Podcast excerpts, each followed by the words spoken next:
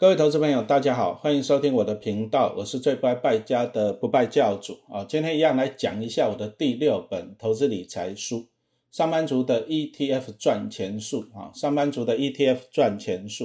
那我现在来讲一下第六章哈，用上班族哈用 ETF 来轻松投资啊。为什么 ETF 适合上班族呢？其实我们投资股票，你想想看，你投资股票你为的是什么？答案就四个字嘛，有钱。有闲哈，有闲最重要。可是上班族呢，你白天上班呐，啊，你晚上又家庭又小孩子，对不对？礼拜六、礼拜天好不好不容易可以休息了。如果你要花很多的时间再去研究股票，那当然你做研究的也不一定稳赚不赔了。那你看呢？你你不是搞到自己又忙又累，甚至又没有赚到钱，没有错吧？对不对？哦，所以说投资哦，投资回到原点。什么叫原点？投资就是靠好公司来帮我赚钱啊，这第一个。那再来就是我们投资都要做一下分散了啊，因为你你如果 all in，那当然你 all in 如果 all in 对了，对不对？人生哇赚好几倍，对不对？啊，但是你 all in 错了，哇那也是怎样很惨哦。所以说投资啊，老师一直跟大家分享，就是你要做分散。好，那再来就是常常其实以前的投资比较多的是基金呐。那后来 ETF 出现了，那 ETF 也是基金，只是说它可以当做股票买卖的基金啊，这样子清楚没有？那基金它的特点在哪里？其实基金跟投资人来讲就是四个字的，哎，四个字叫什么？啊，有钱出钱，有力出力的八个字。啊，比如说我们上班族，我们投资的，我们出钱，啊，这个要有钱出钱。那基金公司它提供经理人，提供研究员，帮你做分析、做研究，这个叫怎样？有力出力嘛，那目的就是共创双赢啊！基金公司可以拿到我们投资人的一些什么经理费用嘛，对不对？啊，投资人可以赚到钱啊，这个是最理想的啊。但是呢，其实理想就是理想两个字的哈，所以我们来看一下基金投资到底有哪些优点跟缺点啊？那当然优点就是这样子啊，那经理人基金公司有钱出钱嘛，啊，你有力出力嘛，对不对？哦，所以说他会帮你怎样？帮你去研究啊，各国的股票啊、债券啊、原物料啊，等等等之类的，对不对？哦，这是优点啊，你不用去做研究了，你就去挑过去表现还不错的基金，这是优点啊。缺点是这样，我们的掌控度就低了，我们只能够怎样？啊，经理人要买什么股票，你你只能听他的这样子。再来哈，其实有一点，其实基金公司它大概都会揭露，不过好像我记得是一个月一次，它就会揭露它前十大持股。那你也许你看到，哎，这前十大持股不错啊，不错啊。其实，哎，怎么讲呢？啊，这个按照内幕消息的，他就是他平常他买什么，他不让你看嘛，因为他一个月揭露一次嘛。那等到他揭露给你看的时候，他把它换过去就好了，这样清楚吗？平常他买什么你不知道，哎，要揭露前一天他把它买好给你看，啊，所以说我们的掌控度就比较低，啊，那再来基金呢，成本比较高。比如说你在买进的时候有个手续费，那手续费比如说它一般基金公司有的会要求一到三趴嘛，好，那比如说两趴好了，那有的会打折打六折一点二趴，一点六二趴还是很贵啊。你说你像买股票千分之一点四二五还可以打折的啊，所以说基金的手续费是很高的，然后就是基金的经理费也高了，经理费大部分都会要到两趴啊，因为他要请研究员啊，请经理人嘛，对不对？可是你如果买 ETF，你说像买那个富邦台五十好了，零零六二零八才零点一五趴，哦啊，但是基金有时候会收到两趴甚至三趴啊，所以说你从这里可以看到，其实基金的成本是比较高的，啊，不过最主要还是经理人的操守。为什么？比如说好，我们举个例子来讲，你比如说你一百亿，陈老师操盘操一百亿好了，我就算给你报酬率二十趴，我帮大家赚了二十亿好了，那陈老师呢？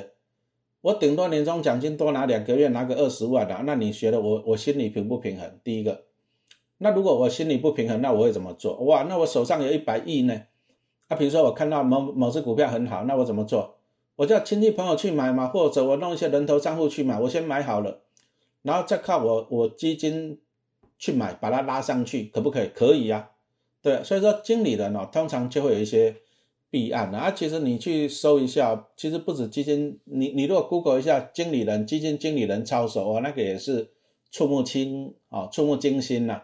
那其实像劳退基金也有发生过啊，你看连政府的劳退基金呢，啊就一个小股长嘛，对不对？啊就给人家给人家换羊啊，他好像每个月刷卡二十万，人家厂商会帮他买单这样子，啊，就吃香喝辣的，啊，接着呢，接着人家就叫他说啊，你就拿那个哦基金啊去帮我买这些股票，然后拉上去，然后基金的那公司的老板再到货给这些基金，那我们就赔钱，啊，后来抓去关了，对不对？哦，所以说经理人的操守，这个是讲实话比较不容易啦。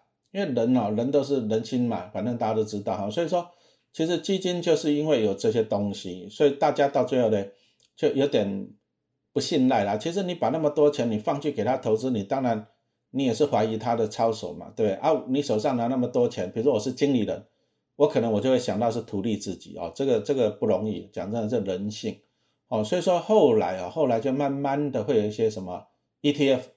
啊 ETF 是基金，它只是它可以当做股票买卖。那一般的基金，你要到投信到那个银行去申购啊，那不能够当做股票买卖哈。所以说后来呢，呃，出现了 ETF。ETF 的好处是讲，它就是追踪一个指数啊，比如说像台湾五十指数啊，就是选台湾上市市值的前五十大啊。那这个这个指数同时有零零五零跟零零六二零八啊这两档。就是追踪这个指数的，啊，那所以说，那追踪指数有个好处就是说，啊，你基金公司你只能够按照这个指数去买这五十档的成分股，那每档按照买几趴买几趴，哦，那这个指数都规定的好好的，所以说经理人你不能够选股，你也不能够调整权重，那就有个好处了，你经理人你就不能乱搞了嘛，你不能去配合一些公司去乱搞了啊，所以说后来哈 ETF 它这个啊规模就一直成长，那基金啊的规模就一直下降哈。这个就原因在这里啊，所以说我们先来讲一下 ETF 的一些基本的常识。好，那在第一个就是讲到基金的规模了。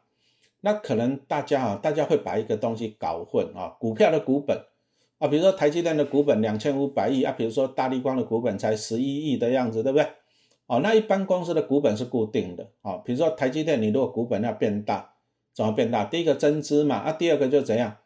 发放股票股利啊，比如说你如果说配发一元的股票股利，那你一张股票可以得到一百股，变成一点一张，那同样你的股本就变成一点一倍了啊。所以说一般的公司的股票了，如果说它没有发放股票股利，它的股本是固定的啊，这样子清楚了嘛？啊，你如果说像玉山金这个每年都是发放股票股利的，它的股本就会持续的成长哦。但是大多数的公司还是以配发现金股利为主。所以一般公司的股本是不会改变的，哈，这样清楚了吧，哈。那 ETF 呢，它要的是规模，哦，那规模呢，规模会不断的成长啊，啊，比如说像零零八七八好了，我记得它在二零二零年七月成立的时候才六十几亿吧，哦，那二零二二年已经成长到七百多亿了，啊，所以说它的规模是会不断的成长，为什么？啊，因为投资人喜欢，那就去跟那个投信去申购，那你跟投信申购。投信就一直发行单位给你嘛，那一直发行单位给你的话，那 ETF 的规模就会怎样成长的？哦，这样子清楚。所以说，其实 ETF 的规模是不固定的，啊，它可以变大，也可以缩小，会啊会缩小。啊，为什么？再举一个例子来讲啊，像那个在二零二零年嘛，那那时候油价一路跌，对不对？那原石油正热，啊，这个 ETF 的规模就一直缩小，因为它的价格啊就一直跌。啊，那跌了以后呢？规模啊，规模其实就是市值的意思啊，就一直跌啊，一直减少，减少到最后就下市了哈。所以说，其实 ETF 来讲哈，注意啊，规模是不固定的哈。那再来，我们再来看一下，老师这里就拿那个零零七五二来做一个例子，我们来看一下 ETF 的一些基本的资料哈。第一个经理费了，哦，那经理费在台股的经理费来讲啊，以比如说拿零零五零做例子，经理费就是零点三二趴。啊，比如说你如果买了一千万的零零五零，那你一年要给零元大投信啊三点二万的经理费，不用额外给，他就是每天从里面净值直接扣掉，哦，这个叫做经理费。哦，那刚讲的零零五零指的是国内的啊，因为它就是成分股都台湾的哈。那再来。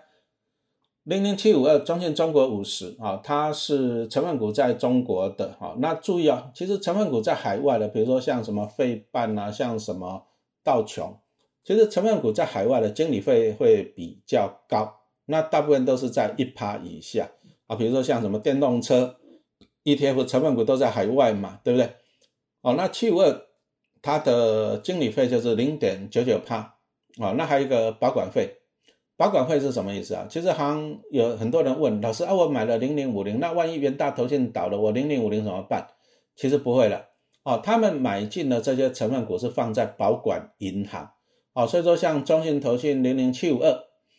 他买进的那些成分股，像阿里巴巴、像腾讯，它是保管银行是在兆丰啊银行，啊，所以说就算中信倒闭了，哎，那你的你的资产啊放在兆丰，哎，还是 OK 啊。但是因为你放在兆丰啊，所以说你要给兆丰管理费，这样子清楚吗？哈，那中信的这个是零点一八趴啊，因为它是海外的，通常 ETF 投资海外，它成本会比较高了。因为有一些汇率的成本啊，那还有一个海外券商的一些的成本啊，这样子清楚了嘛，哈，对不对？好，那接着我们再来看一下 ETF，刚已经讲到经理费跟管理费，还有保管银行的，对不对？哈，再来就是讲说它的单位交易单位，啊，其实它的交易单位 ETF 是基金，所以基金它讲的是受益权单位，啊，其实就是大概股票一股的意思了，哈，这样子清楚没有？好，那接着我们再来讲一下 ETF 啊，它有一个特有的造市商啊，创造市场啊，这样子，那就是所谓的流量提供者了。那这个东西，流量提供者到底是哪几家？你上投信官网你都看得到。那老师把这个观念讲一下，其实 ETF 你就把它想象，比如说像中南部的一些什么果农、菜农啊，比如说零零七五二啊，张信投信就种了一个水果叫零零七五二啊，但是注意啊。投信它不能够直接卖股票到股市，这个是不允许的。那你看你南部的果农，他也是经由一个什么中大盘商，对不对？中盘商、小盘商有没有？然后把货批到台北市来，哦，所以说 ETF 它是这个情况，它就有一个造市商，啊，那造市商，比如说造市商就去跟投信买股票，然后再丢到股市，啊，这个是 ETF 所特有的。那一般的股市没有啊，一般的股票是没有这个东西啊。一般的股票，比如说我买台积电，那可能就是我买到是别人卖掉的，啊，一般的股票就是说你买我卖，你卖我买，啊，但是如果说是 ETF，啊，比如说这支 ETF 啊，哇，过几天要除息了，配很多，那配很多了，那大家就抢着去买，抢着去买，那市场上市场上如果股票不够会怎么样？你看哦，一般的股票是这样子，当大家去抢着去买的时候，可是没有人想要卖，那会怎么样？涨停板。因为供不应求，就涨停板、涨停板、涨停板啊！一般的股票会这样子。你看过 ETF 涨停板吗？你看过吗？你没有看过啊？为什么没有看过？啊，因为如果说大家都去买，市场上的股票变少了，那怎么办？造市商就去跟投信买股票，然后从市场上倒出来嘛。所以说，其实你要买多少股票，你都买得到。哦，这样子清楚没有哈？所以说，它有一个造市商。那造市商最主要的功能在哪里？最主要的作用在哪里？啊，注意啊，因为 ETF 哈，它就是持有像中信中国五十，它就是持有五十档的成分股嘛，对不对？那它可以马上把这五十档的价总价值多少算起来，我就可以算出零零七五总共有多少价值，然后再除以它已经发行了多少股，就可以算出一个单位的价值，这个叫做净值啊。所以说 ETF 是基金，基金买都是买在。净值，好，那当市场上大家抢着买的时候呢，供不应求，那怎么办？那很简单嘛，造市商就会去跟投信，啊，用净值去买股票。比如说市场上要五五万张，那可能造市商就去跟投信买五万张，然后再倒出来，这样清楚了，因为它就是大盘商、中盘商的意思嘛，哦，所以说造市商其实目的是把股价啊维持在净值的附近啊。大概通常在加减一趴以内叫正常。哦，所以老师一直常常在讲啊，你买 ETF 啊，你注意哦，要看它的净值，通常不用看了，因为造市商通常都会把股价维持在净值的附近，只有两个时候要注意，哪两个时候？第一个就刚上市那那时候，刚上市的时候，搞不好哎，有些人在那个什么，在申购期间他没有买，因为懒得去办嘛，啊，他想要上市买。他上市买啊，结果突然间大量买进的时候呢，啊，赵市商可能手上他库存的股票不够多，哦，啊，所以说这样就会大幅溢价，啊，因为他没办法倒那么多股票出来，啊，再就是除夕前了，哦，除夕前如果说配的股利还不错，那大家又去抢嘛，那供过于求，好，所以说哈，其实其实一般来讲啊，注意啊，像老师常常在之前就一直在讲，像零零七二八啊，过去两年啊都是拿那个高股利来吸引投资人啊，结果呢都溢价八趴十趴都受伤了哈。那时候溢价买进了，你有时候你要自己想一想，对不对？你为了领他八趴的股利，啊，你拿溢价十趴去买，划不划算？当然是不划算嘛。哦，后来就赔钱了啊。所以说，其实啊，ETF 来讲。它就是有这个造市商，造市商目的就是把股价控制在净值的附近，这样清楚没有哈？除了我刚刚讲，就是哎刚上市啊，或者是除夕除夕前需求一下子太大了，那造市商他库存的货不够多了哦，才有可能造成大幅的溢价。注意啊，大幅溢价不要追。那老师的定义就是，当溢价超过三趴啊，你就要小心了。如果溢价超过三趴，其实以老师来讲，我就会把它卖掉了。那等它回到净值，再给它怎样？好，再买回来。那这样子来讲哈，你就会相对的安全。好，那我们刚刚就是讲到了一些 ETF 的一些基本的观念。好，投资 ETF 你还是要了解一个观念。那再来，老师哦又要再讲一个观念哈。ETF 老师刚刚已经讲过，其实它的股价就是跟着净值。为什么会跟着净值？因为造市商会把股价控制在净值的附近。啊，所以说。那这里就扯到一个东西，就是说，其实 ETF 的股价是我们没办法人为操控的，你这样懂吗？哦，一般的股票是这样子，比如说陈老师讲，哇，中信金多好啊，不买你会死，就大家都去买，那大家都去买，没有人倒股票出来，中信金就会涨停板。哦，所以说一般那种小型股啊，你一些投顾老师在在喊的时候是可以炒作的，但是你有看过这些投顾老师在炒作 ETF 吗？没有啊，为什么？啊，比如说我一直讲说零零五六多好多好，我讲有没有用？没有用，为什么呢？大家去买，那赵市章就把股票倒出来，它股价还是维持在净值附近呢，这样清楚没有？那同样的，啊，比如说像老师在二零二一年六月，那那时候零零五六换成分股有达全创长隆，我不喜欢，我就开始分析。那有些人就说你在打压股价，哦，那这个也是你不了解 ETF。那比如说大家都不喜欢，那卖掉，那赵市章会收走啊，因为。造市商还是要把股价维持在净值附近，哦，所以说其实 ETF 的股价是没有办法人为影响的，哦，能够影响 ETF 股价的就只有它成分股的未来成长性跟成分股的表现，哈，所以说你投资股票啊，你还是要具备正确的认知的，不要在那边又在那靠腰说你在打压 ETF 啊，或者说你在拉抬 ETF 没办法拉抬，ETF 也没办法打压。因为它的股价就是跟随净值。好，谢谢收听。